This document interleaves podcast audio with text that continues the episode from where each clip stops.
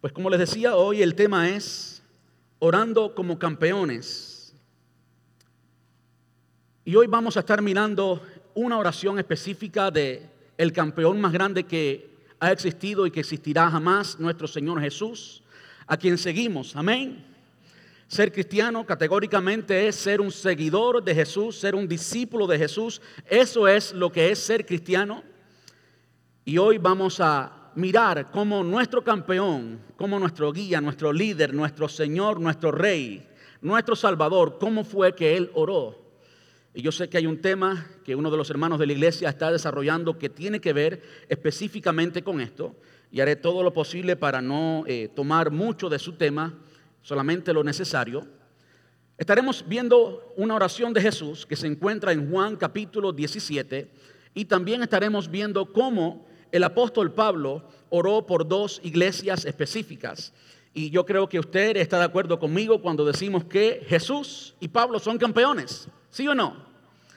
Creo que la fe, especialmente el nuevo pacto, el pacto de gracia, el Nuevo Testamento está inundado con los evangelios, por supuesto, las enseñanzas de Jesús y también las cartas paulinas.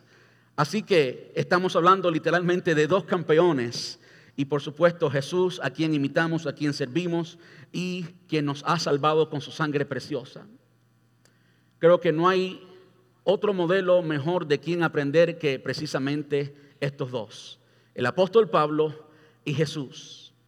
Y no tienen que ponerse en pie, no tienen que eh, hacer nada, solamente miren a sus pantallas y van a poder seguir la lectura. Quiero leer la oración de Jesús en Juan capítulo 17 y cómo el apóstol Pablo se refiere específicamente eh, en el tema de la oración a la iglesia en Filipos, Filipenses capítulo 1, el inicio de la carta a los filipenses y también el inicio de la carta a los cristianos en Colosas, la carta a los colosenses capítulo 1, así que usted puede buscarlo allí si quiere anotarlo para su estudio personal, bien hace.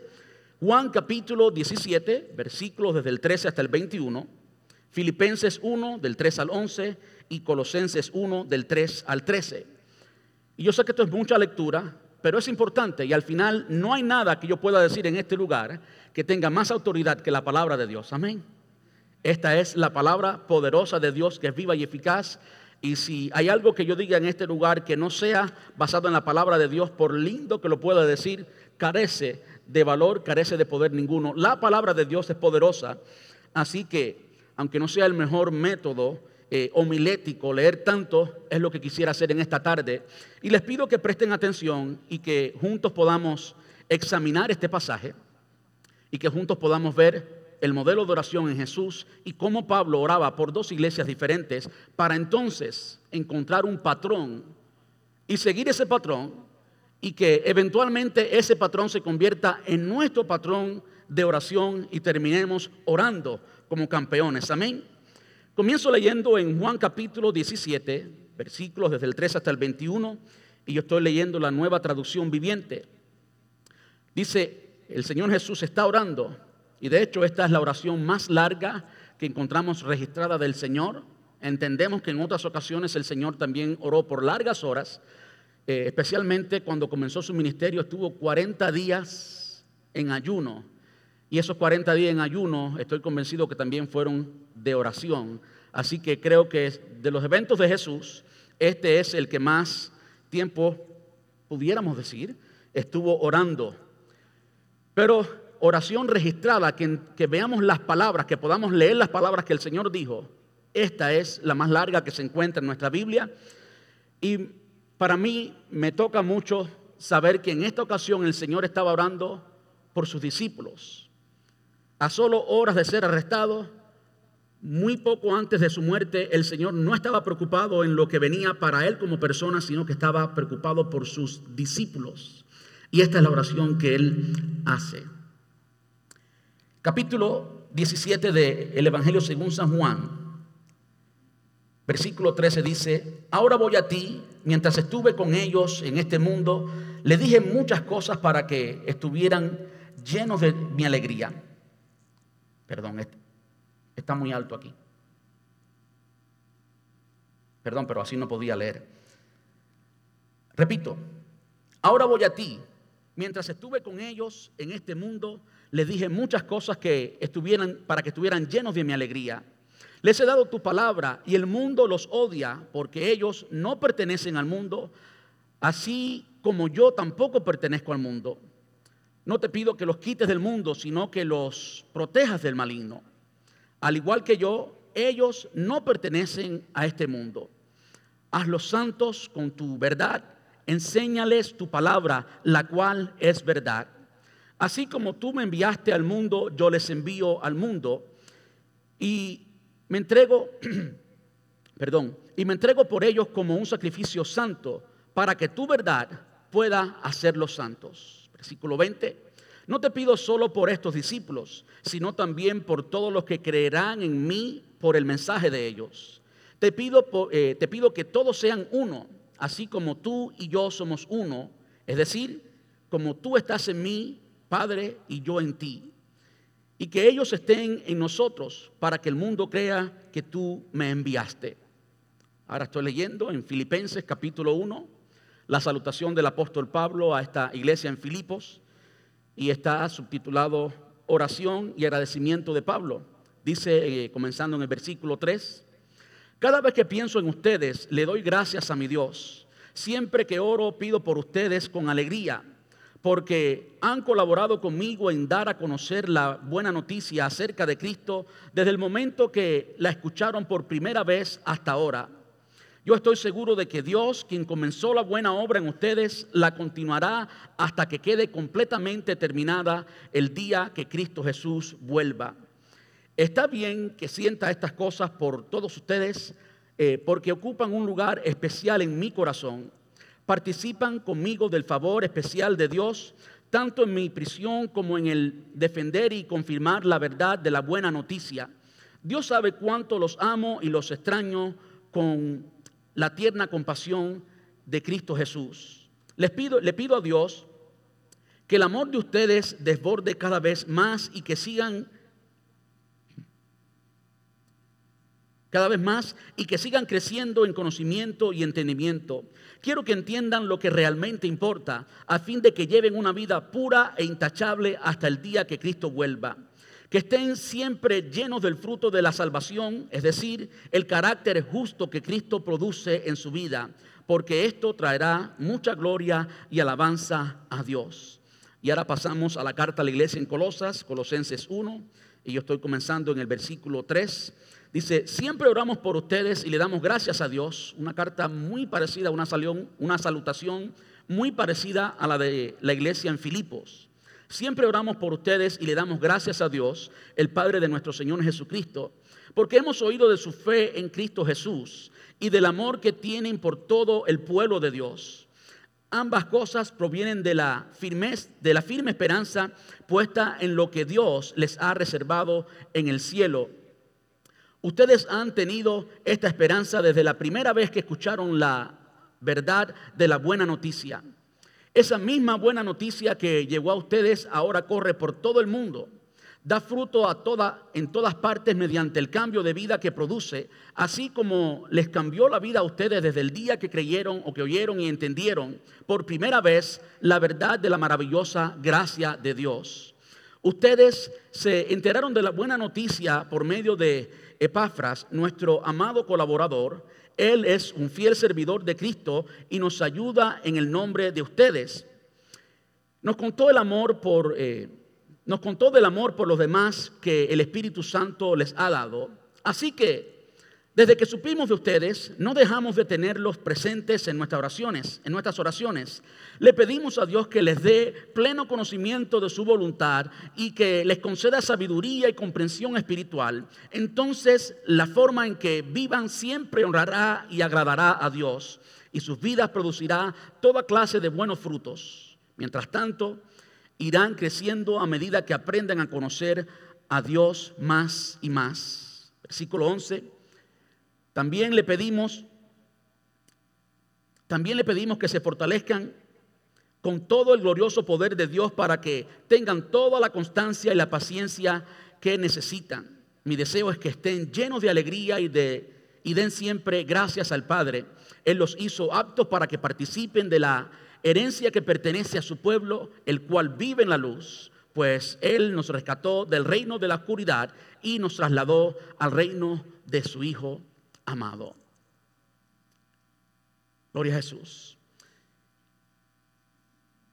¿Cómo vamos a orar como campeones? ¿Cómo vamos a orar como el Señor Jesús? ¿Cómo vamos a orar como oraba Pablo?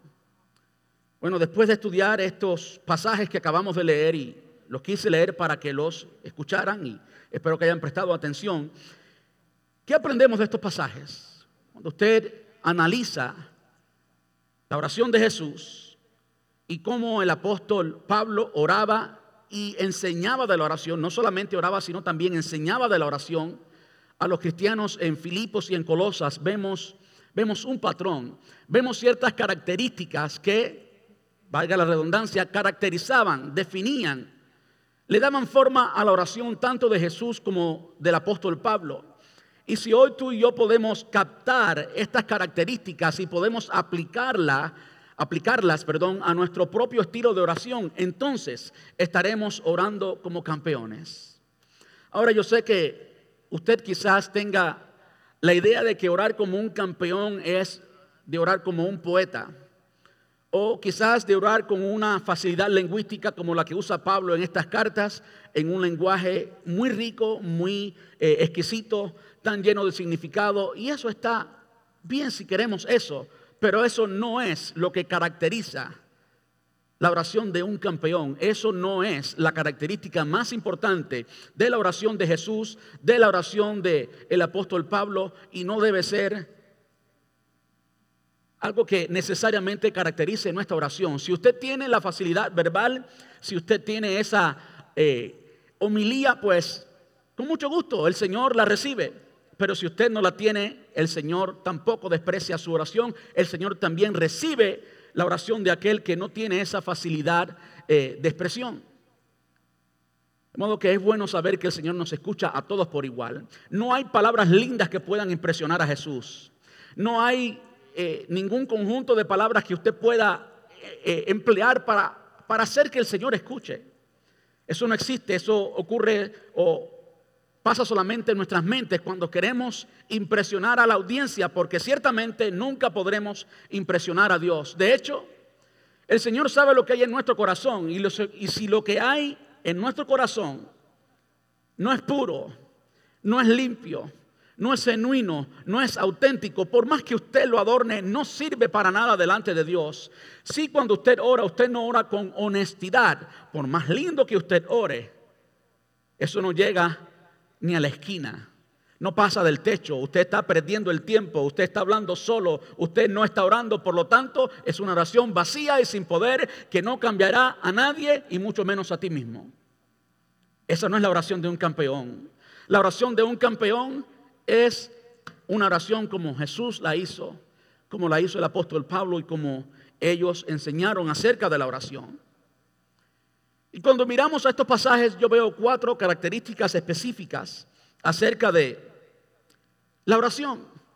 Y lo primero que vemos en la oración es algo que debe captar nuestra atención. Es algo que la iglesia en América lo ha perdido. La iglesia en América ya no ora como una iglesia campeona. Los cristianos de América, hablando generalmente, por supuesto, nos hemos acostumbrado a orar no como campeones. ¿Por qué digo esto? Porque en nuestra oración, hablando generalmente, por supuesto, no está algo muy importante que estuvo en la oración de Jesús y también en la oración de Pablo a estas dos iglesias y es el amor a los hermanos. ¿Por qué digo que la iglesia en América se ha desconectado de esto y esto no caracteriza la iglesia en América? Y creo que también en muchas otras partes del mundo, no solamente en América. Lo creo así porque la iglesia, hablando generalmente por supuesto, se ha convertido en, un evento. La iglesia se ha convertido, con mucho respeto, en un show. Y mientras más elegante sea el show, mientras más perfecto sea el show, entonces eso nos da la impresión que la iglesia es más saludable y que la iglesia es de verdad una iglesia campeona. Y sí, eso puede impresionar al hombre, pero no puede impresionar a Dios. Esto puede darle la idea al hombre de que todas las cosas están excelentes y créame que es bueno cuando todas las cosas están excelentes. Yo quisiera que todas las cosas marchen excelentemente. Busco la excelencia, pero al final esa excelencia que podemos alcanzar de esa manera impresiona al hombre, pero no impresiona a Dios. Y antes de buscar la excelencia que impresiona a los hombres, debemos buscar la excelencia que impresione a Dios, que toque el corazón de Dios. Y esa es la integridad cuando se trata de oración.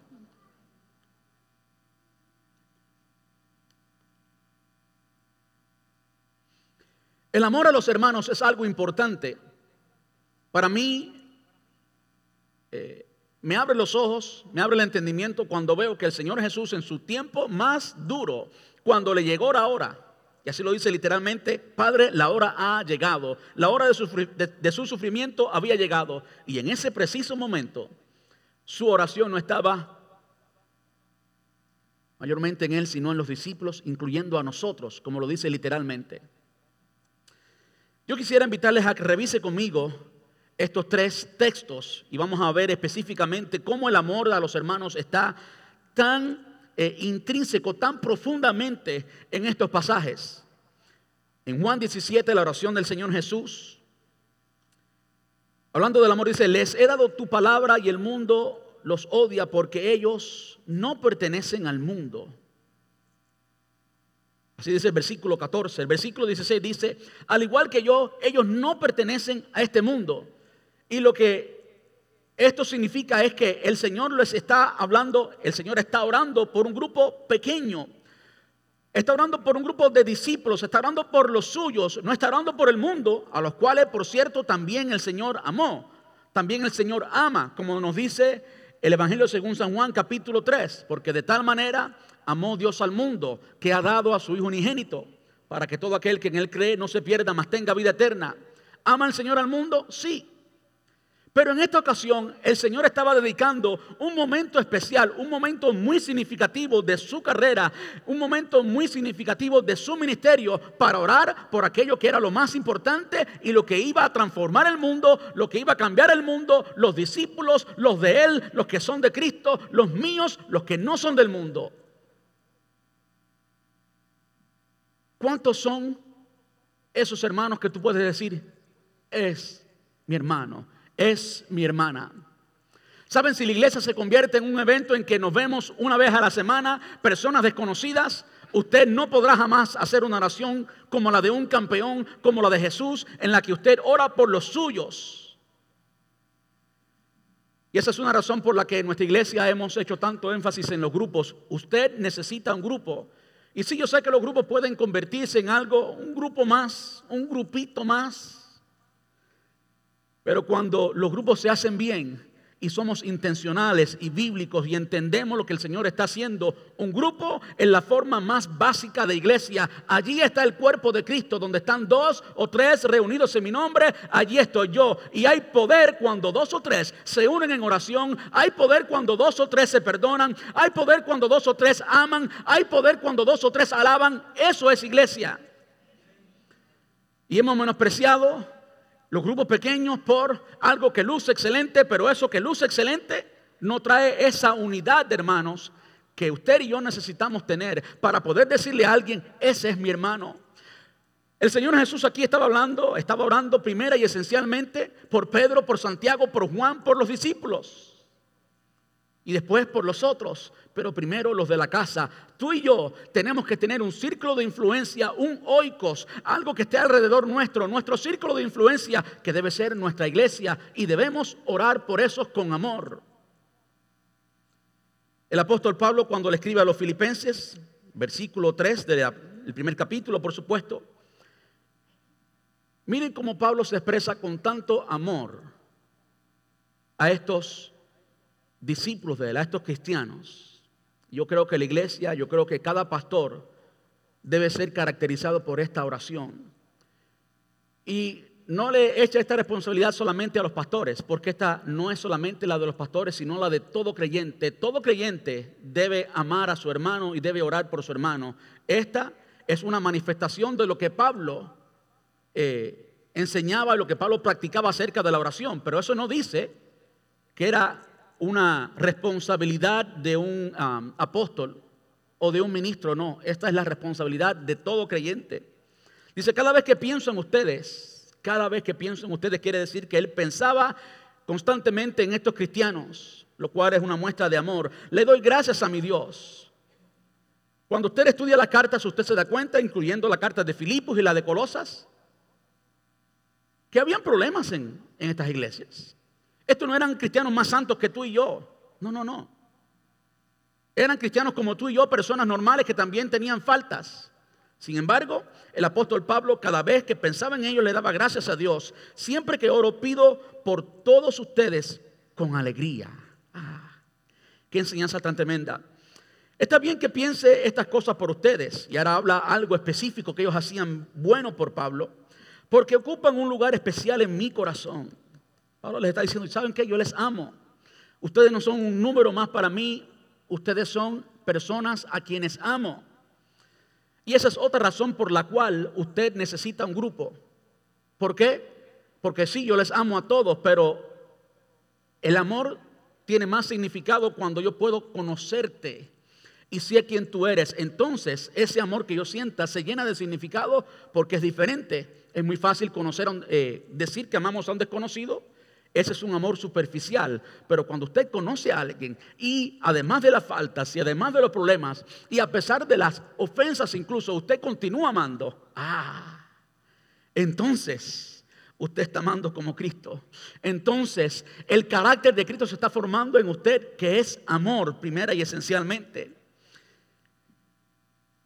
Porque ocupan un lugar muy especial en mi corazón. Participan conmigo del favor especial de Dios eso es lo que dice el versículo 7. El versículo 8 dice, Dios sabe cuánto los amo. Ahora se lo declara literalmente. Y los extraño con tierna compasión, con la tierna compasión de Cristo Jesús. Versículo 9, le pido a Dios que el amor de ustedes, le dice primero, yo les amo. Y ahora la oración de Pablo era que el amor de ellos, que el amor de ustedes desborde cada vez más. Nuestra oración, en lugar de estar cargada de peticiones personales, de cosas materiales que se van, de cosas que no tienen valor, debiera estar cargado de personas, porque la iglesia son personas y a la iglesia se ama. La iglesia no es el edificio, la iglesia no es el evento, la iglesia son las personas. Y si nuestra oración está caracterizada por el amor a los hermanos, entonces estamos orando como un campeón. ¿Cuántos dicen amén? ¿Quieres orar como un campeón? Comienza a orar por tu hermano. Eso es orar como un campeón. Comienza a orar por aquellos que todavía no amas. Proponte en tu corazón buscar nuevas relaciones y comenzar a amar a pesar de cualquier ofensa, a pesar de cualquier defecto, porque al final todos, absolutamente todos tenemos defectos. Y yo sé que yo tengo la ventaja o el beneficio de que yo soy el pastor. Y que usted cuando me ve, me ve predicando. Imagínense, usted cree que yo soy el más santo de, la casa. Pero yo quiero decirle, yo no soy el más santo de la casa. Y mi esposa que me conoce bien y mi familia que me conoce bien sabe mis faltas y mis defectos. Pero cuando hay amor, a pesar de las faltas y los defectos, entonces es que el amor de Cristo es formado en nosotros. Mira cómo se lo dice ahora la iglesia en Colosas.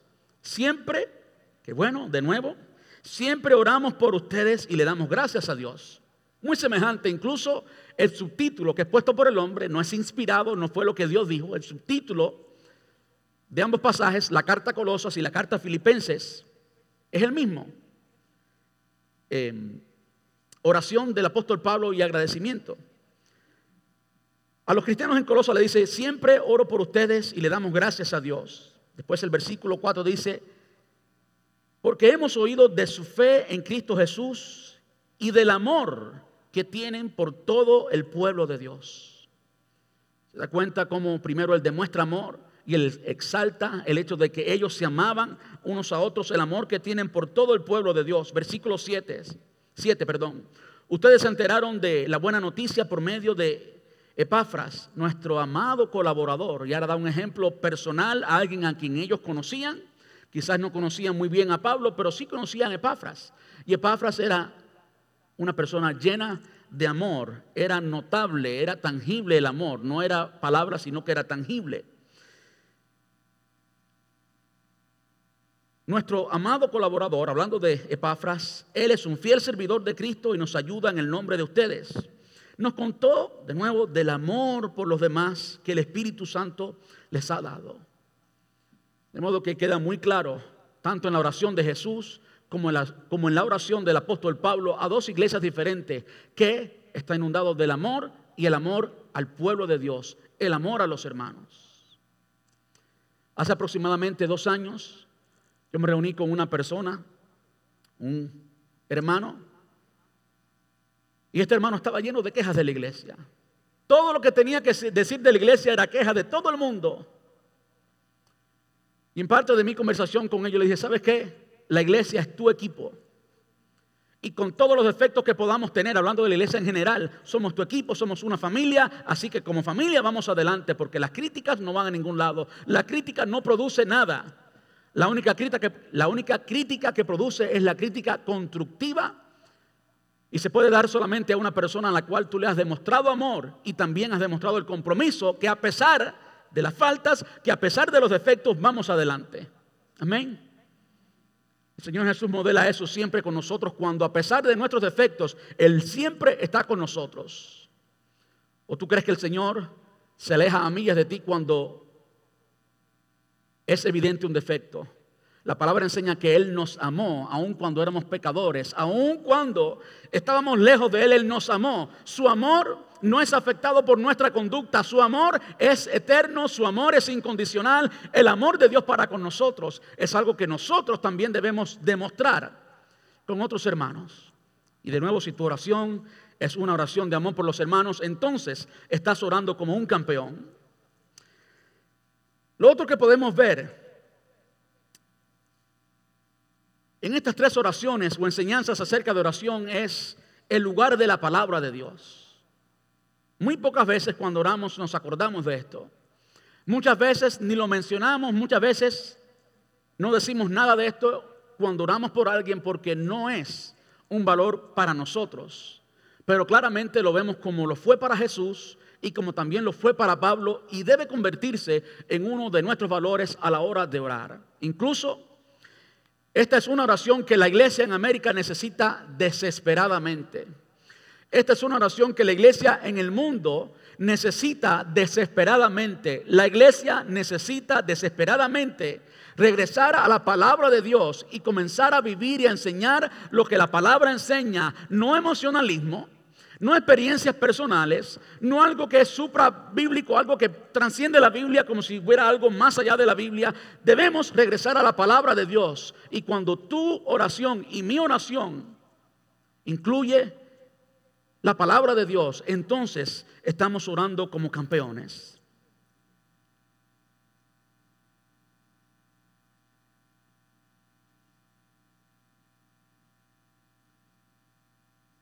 En Juan capítulo 17, cuando el Señor Jesús oraba por los discípulos, el versículo 13 específicamente dice, les dije, y eso usted debe subrayarlo, les dije, por supuesto ahí está hablando de la palabra de Dios porque Él es Dios, amén.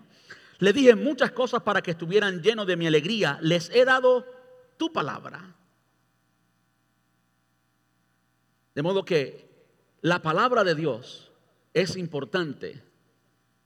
Y en la oración de Jesús él no pasó esto por alto cuando era una de las necesidades primarias para todo discípulo. No vamos a ningún lugar si no conocemos la palabra de Dios. ¿Por qué? Porque solamente podemos conocer a Dios a través de su palabra. Usted no puede conocer a Juan a través de lo que Pedro le dice de Juan. No. Usted tiene que conocer a Juan cuando usted habla con Juan. Cuando usted tiene tiempo con Juan.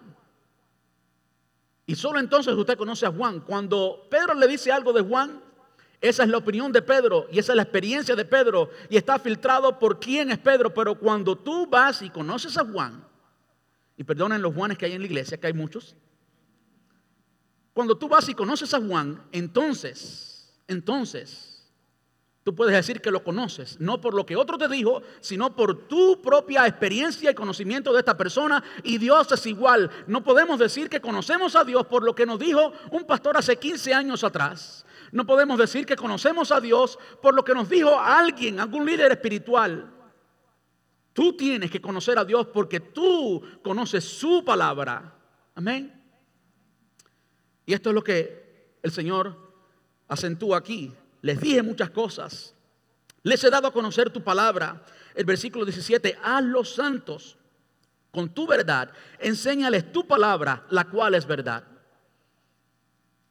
La, la, versión Reina Valera del 1960 lo dice de esta manera, santifícalos en tu palabra, tu palabra es verdad. ¿Cree usted que el Señor se quedó sin palabras en su mente y en su corazón y entonces pues tiró eso ahí como, you know, vamos a, vamos a, tengo dos horas que orar, bueno, vamos a, vamos a ver con qué llenamos esas dos horas. No. ¿Cree usted que horas antes de su muerte, horas antes que lo arrestaran, usted iba a decir palabras así vacías e sin significado? Toda palabra que el Señor dijo en esta oración tiene mucho significado y debe caracterizar así tu oración y mi oración. Versículo 19 termina diciendo para que tu verdad pueda ser los santos. Y por supuesto esa verdad es única y específicamente la palabra de Dios. La palabra de Dios es la verdad. ¿Cuántos dicen amén? Ahora mire cómo el apóstol Pablo lo ilustra cuando escribe a la iglesia en Filipos, Filipenses capítulo 1, versículo 7. Dice, participan conmigo del favor especial de Dios tanto en mi prisión como al defender, escuche bien, al defender y confirmar la verdad de la buena noticia. Él alaba a esta iglesia porque ellos estaban con él, lo animaban, le ayudaban. ¿A qué? A defender y confirmar la verdad de la buena noticia. El versículo 9 dice, y que sigan creciendo en qué? En conocimiento y entendimiento. ¿Conocimiento y entendimiento de qué? De la verdad. Me gusta que no dice solamente conocimiento, sino también entendimiento. No es que tú te grabes la palabra, no es que tú recites un salmo, sino que tú entiendas lo que ese salmo dice. Y a mí esto del entendimiento me, me toca y me encanta porque es parte de mi llamado y me hace recordar cómo allí en Hechos capítulo 8 estaba este eunuco, este etíope que había venido a Jerusalén a adorar.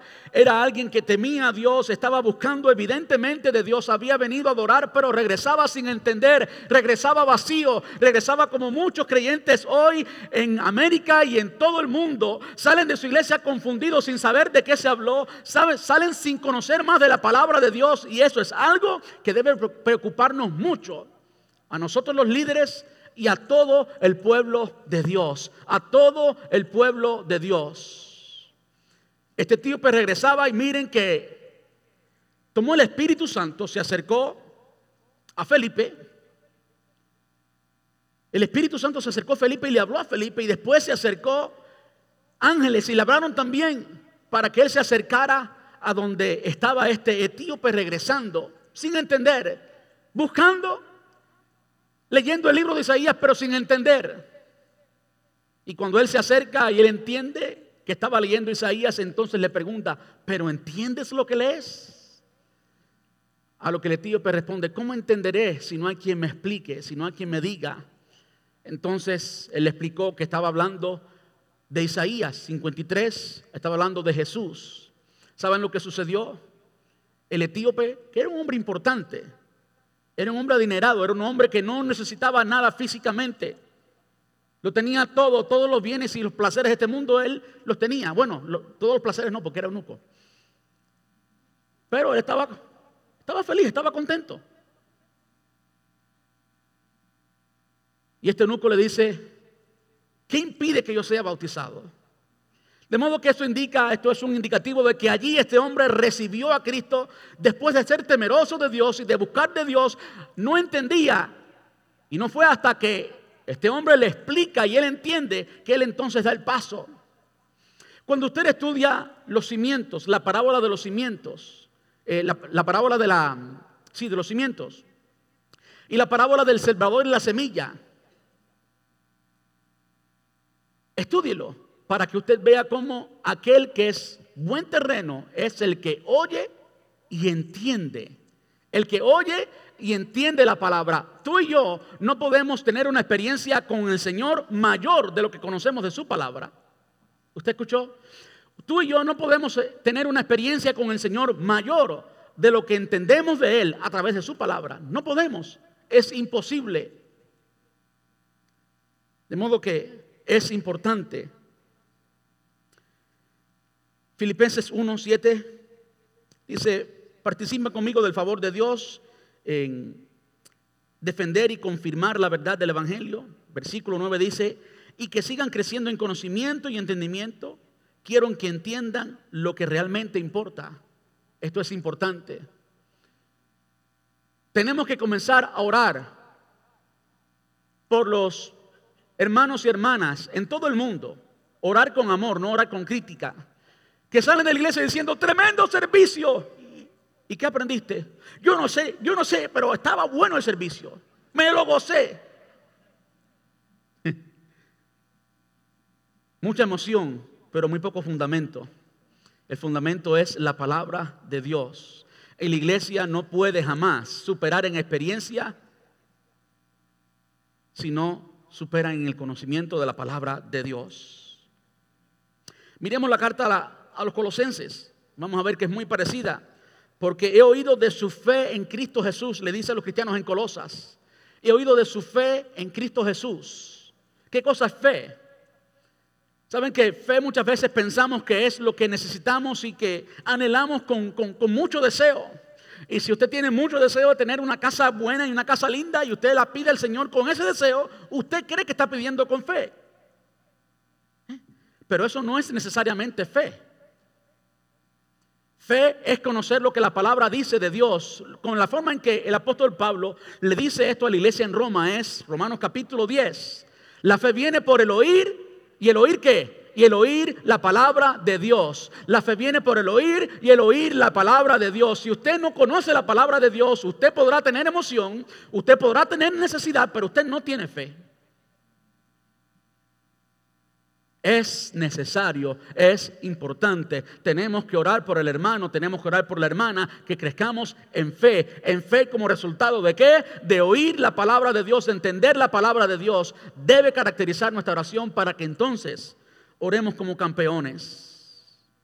Porque he oído de su fe en Cristo Jesús. El versículo 6 dice, así como cambió la vida de ustedes desde el día que oyeron y entendieron la palabra de Dios. Así dice el versículo 6 y el 9 dice, le pedimos a Dios que les dé pleno conocimiento de su voluntad y de la y que les conceda sabiduría y comprensión espiritual. ¿Se da cuenta lo importante que es? ¿Cuántas veces, honestamente, y no hay que levantar manos, oramos por un hermano y una hermana e incluimos esto? Pocas veces, honestamente. Tenemos que cambiar nuestro estilo de oración y comenzar a orar como campeones e incluir esto. Quiero leerlo de nuevo porque está muy acentuadamente y aunque tome el tiempo, pero es poderoso. Así que, eh, como les cambió la vida a ustedes desde el día que oyeron y entendieron, importante, le pedimos a Dios que le dé pleno conocimiento de su voluntad. ¿Cómo usted conoce la voluntad de Dios? Su palabra.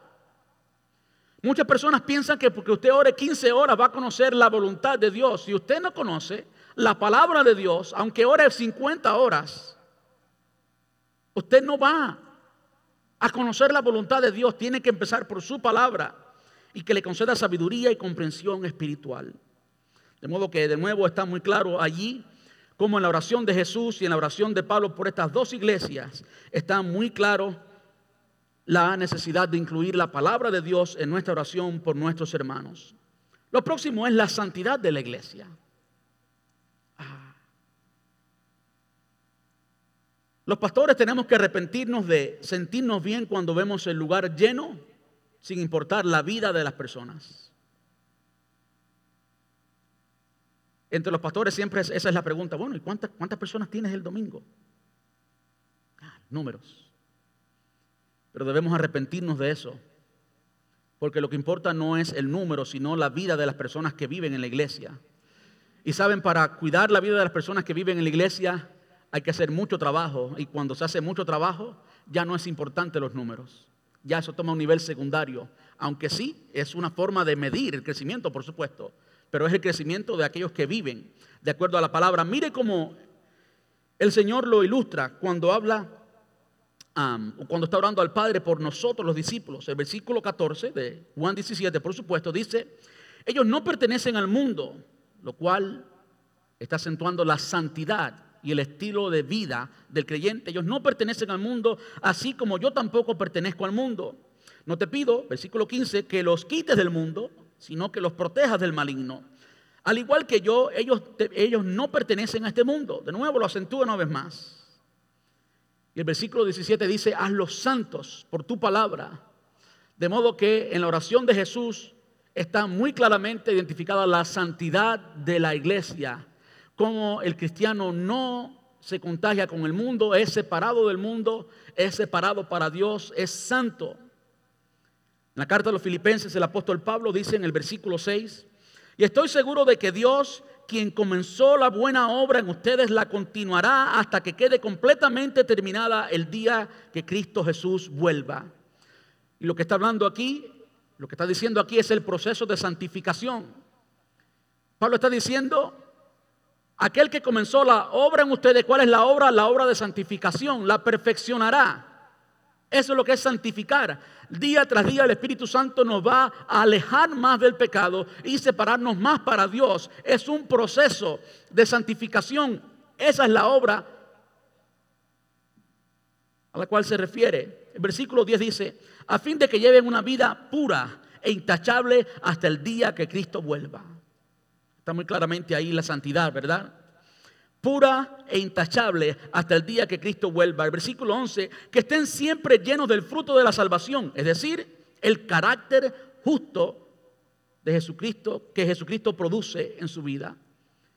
Quiere decir que no se trata de talentos, no se trata de otra cosa, sino que el carácter la vida, el estilo de vida, quién es la persona. Eso es importante para el Señor. La santidad y el estilo de vida de tus hermanos es importante y debe ser parte de tu oración. Y es por eso que una vez más los grupos son tan importantes. ¿Por qué? Porque yo no conozco el estilo de vida de todos aquí, aunque yo sea el pastor. Aunque conozco de muchos, pero no conozco de todos. Y saben que el estilo de vida del hermano y de la hermana nos debe importar y nos debe importar mucho al punto que sea parte de lo que siempre, como Pablo dice, tanto la iglesia de Colosas como de Filipos, siempre oraba por ellos. Y esta era parte de la oración de él, la santidad de la iglesia. Miren cómo lo dice la iglesia en Colosas. Por supuesto, el capítulo 1, versículo 5, dice, ustedes han tenido esta esperanza desde, el primer, desde la primera vez que escucharon la verdad de la buena noticia versículo se dice, esta, perdón, perdón, estaba leyendo en un lugar eh, equivocado. Colosenses 1, versículo 6. Da fruto de toda parte, en todas partes, mediante el cambio de vida que produce, así como les cambió la vida a ustedes desde el día que oyeron y entendieron por primera vez. Usted se da cuenta cómo ahí está muy claramente un cambio. Un cambio que lo opera el Espíritu Santo para santidad. Un cambio que te distingue del mundo. Un cambio que te hace diferente. Ya tu estilo de vida no puede ser igual. De modo que debe ser parte de nuestra oración orar por nuestros hermanos que están débiles, por nuestros hermanos que están medios carnales, por nuestros hermanos que están siendo atacados por el enemigo, por nuestros hermanos que de una forma u otra, por una razón u otra, no están dando el testimonio que deben dar. Ese o esa debe ser una de las razones por la cual tú y yo oramos. Debe caracterizar nuestra vida de oración. Mediante el cambio de vida que produce, así como les cambió la vida a ustedes y desde el día que oyeron y entendieron por primera vez el Evangelio o la maravillosa gracia de Dios. Lo cuarto que veo en estas oraciones, tanto la de Jesús como la del apóstol Pablo por estas iglesias, es la predicación del Evangelio. Ahora que usted ha escuchado los cuatro puntos, yo quisiera que usted se examinara el amor por los hermanos, el lugar de la palabra de Dios, la santidad de la iglesia y la predicación del Evangelio. ¿Cuántas veces esto ha caracterizado nuestra oración? Mire cómo la predicación del Evangelio era tan importante para Jesús. Versículo 18, Juan 17. Así como tú me enviaste al mundo, yo los envío al mundo. Eso es evangelismo. yo los envío al mundo. Versículo 20, no te pido solo por estos discípulos, sino también por todos los que creerán en mí por el mensaje de ellos, es decir, por nosotros. Y desde entonces hasta el presente se, se ha hecho mucho evangelismo. Sabemos de Cristo por el trabajo evangelístico que alguien hizo con nosotros. Amén. Te pido, versículo 21, te pido que todos sean uno, escuche bien, así como tú y yo somos uno, es decir, como tú estás en mí, Padre, y yo en ti. Y que ellos estén en nosotros. Ahí está hablando de la unidad. Pero la unidad para qué? Para que el mundo crea que tú me enviaste. De nuevo, evangelismo. Para que el mundo crea. Para que el mundo crea.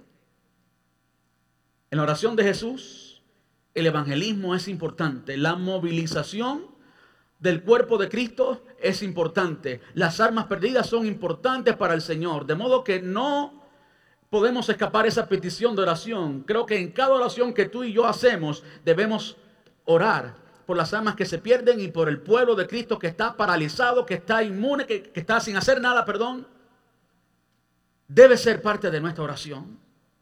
Mire como el apóstol Pablo lo dice a la iglesia en Filipos, versículo 5. Porque han colaborado conmigo en dar a conocer la buena noticia. Eso es evangelizar.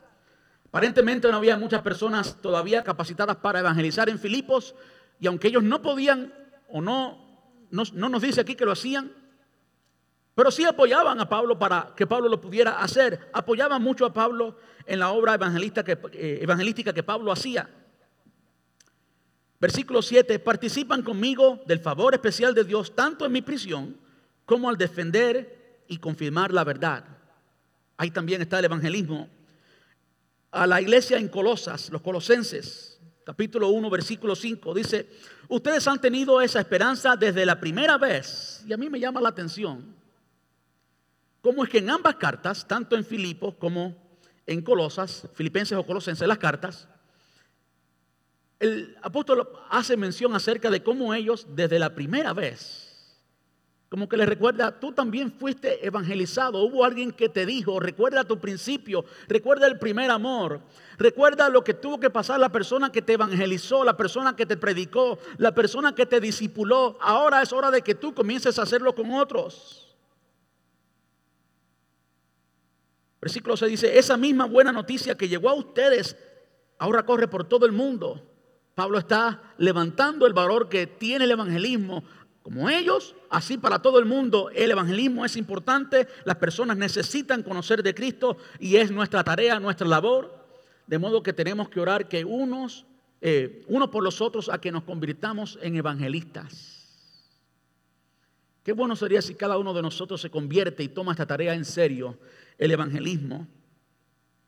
Dice el versículo 11, también pedimos que se fortalezcan con todo el glorioso poder de Dios para que tengan toda la constancia y la paciencia que necesitan. Y ahí no lo dice literalmente, pero veo claramente cómo ellos necesitan ser constantes en el evangelismo y también pacientes. Yo creo que esto de paciente nos toca mucho que hemos estado predicándole a nuestros familiares por años ¿verdad? Que necesitamos esa paciencia, ¿verdad que sí? Y necesitamos esa constancia de constantemente, ¿eh? no para que caigamos mal, sino que cuando seamos guiados por el Espíritu Santo, le hablemos a ese vecino, a ese amigo, a ese familiar. Debemos hacerlo con constancia. No dejarlo. No, que ya le hablé una vez y ya no, no dejarlo. Sino ser sensibles al Espíritu Santo no se trata de que todos los días estemos ahí como un martillo y que al final terminemos siendo reprendidos. No, no, no. Eso no es saludable. Más bien sea sensible al Espíritu Santo y más específicamente aquí se habla de qué? De la oración. ¿Saben algo tremendo, algo extraordinario que sucede con la oración? Es que tu familiar y mi familiar pueden rechazar nuestro testimonio.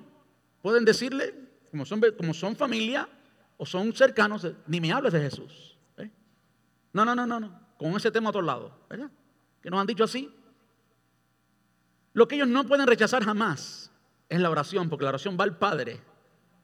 Y Dios trata con ellos de una forma en que ellos no pueden rechazarla. Bueno, pueden rechazar, pueden decirle que no, pero no pueden evitar que el Señor les hable, no pueden evitar que el Señor los prepare. ¿Se da cuenta? Es por eso que es tan importante que usted comience a orar por sus familiares y que sea constante y paciente en la oración. Versículo 13, pues Él nos rescató del reino de la oscuridad y nos trasladó al reino de su Hijo amado. De modo que cuando miramos el ejemplo del campeón Jesús y también del campeón Pablo, Vemos que ellos oraron con amor por los hermanos, de modo que usted tiene que orar por amor por los hermanos y tiene que desarrollar esa relación para que entonces su oración sea llena de significado. Debemos orar porque podamos regresar a la palabra de Dios y que estamos en conocimiento. Debemos orar así para que entonces oremos como campeones. Debemos preocuparnos y orar por la santidad y el estilo de vida del hermano y de la hermana. ¿Sabes qué? Que es también tu responsabilidad. Una de las cosas que yo tengo muy consciente es que la oración de ustedes y la oración de familiares y amigos que me aman me sostiene. No es que yo sea Superman, sino que hay un pueblo orando y cuando hay un pueblo orando hay poder. Y cuando hay un pueblo orando las cadenas se rompen y cuando hay un pueblo orando hay transformación. Cuando hay un pueblo orando el cielo se abre. El cielo se abre y podemos aquí en la tierra experimentar el poder de Dios. Es necesario que tú y yo oremos por nuestro hermano y nuestra hermana. Aun cuando le vemos caer. La santidad de la iglesia debe ser parte de nuestra oración y la predicación del Evangelio. ¿Ora usted como un campeón? Bueno, si hasta ahora no oraba como un campeón, usted hoy puede, usted debe conocer ya cómo orar como un campeón, cómo orar como Jesús, cómo orar como el apóstol Pablo. Yo me pregunto, ¿qué te estará diciendo a ti personalmente el Espíritu Santo ahora? Yo no sé lo que es, pero tú sí lo sabes. Como aprendimos la semana pasada acerca de la oración, la oración es una conversación y Dios no siempre nos responde en el momento. Así que yo le animo a que durante la semana usted sea sensible al Espíritu Santo y usted le diga con toda honestidad, de todo corazón, háblame. Dime cómo tengo que orar, dime cómo tengo que orar como un campeón, qué es lo que tengo que cambiar en mi estilo de vida de oración. ¿Por quién tengo que orar? ¿Será que tengo que orar por aquel hermano?